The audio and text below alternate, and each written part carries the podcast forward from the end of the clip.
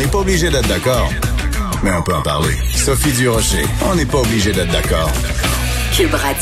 On remercie les collègues de TVA Nouvelle LCN. Ben, je vous parlais tout à l'heure de ce festival du cône orange qui va y avoir euh, à Montréal. Donc, ça s'adresse autant, évidemment, aux gens qui habitent ici qu'aux gens qui seraient tentés euh, de venir de l'extérieur de, Montréal et de venir euh, nous rendre une petite visite cet été. Le conseil qu'on vous donne et qu'on nous donne, c'est si vous devez venir en voiture, vaut mieux la garer une fois que vous allez être rendu sur l'île et utiliser les transports actifs ça veut dire quoi? Ça veut dire la marche, le vélo et les transports collectifs. Je suis désolée, je sais pas vous comment vous sentez par rapport à ça, mais moi, tant et aussi longtemps que on refuse à Montréal de rendre le masque obligatoire, personnellement, il est hors de question que je me présente soit dans le métro, soit dans euh, un autobus.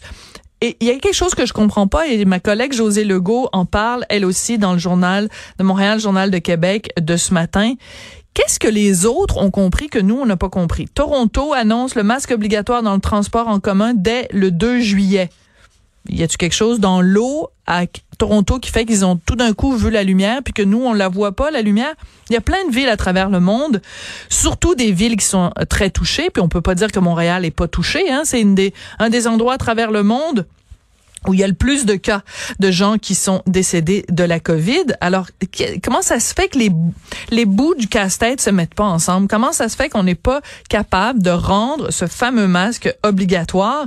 C'est vraiment euh, la question qu'on peut se poser euh, aujourd'hui. C'est sûr que si vous me dites à Québec et à Gatineau, là non plus, le, le, masque est pas obligatoire. Je veux bien, mais Québec et Gatineau, il n'y a pas du tout les mêmes taux de contamination qu'il y a à Montréal. Alors, moi, quand je vois ça, vraiment, j'ai envie de pousser un gros ben voyons donc. Et d'ailleurs, on va en parler un petit peu après la pause avec euh, une spécialiste de l'anthropologie médicale. Pourquoi il y a cette réticence face au masque?